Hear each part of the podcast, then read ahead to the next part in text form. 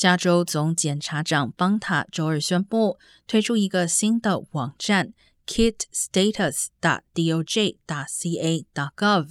让性侵案受害者可以追踪了解性侵证据包的处理进度。二零二零年的审计报告指出，加州在二零一八年以前收集的性侵证据包中有近一万四千份一直没有进行 DNA 检测。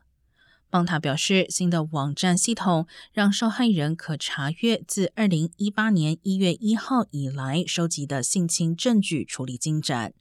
目标是结束地方机构积案的情况，确保一旦提交证据包就能迅速进行检测。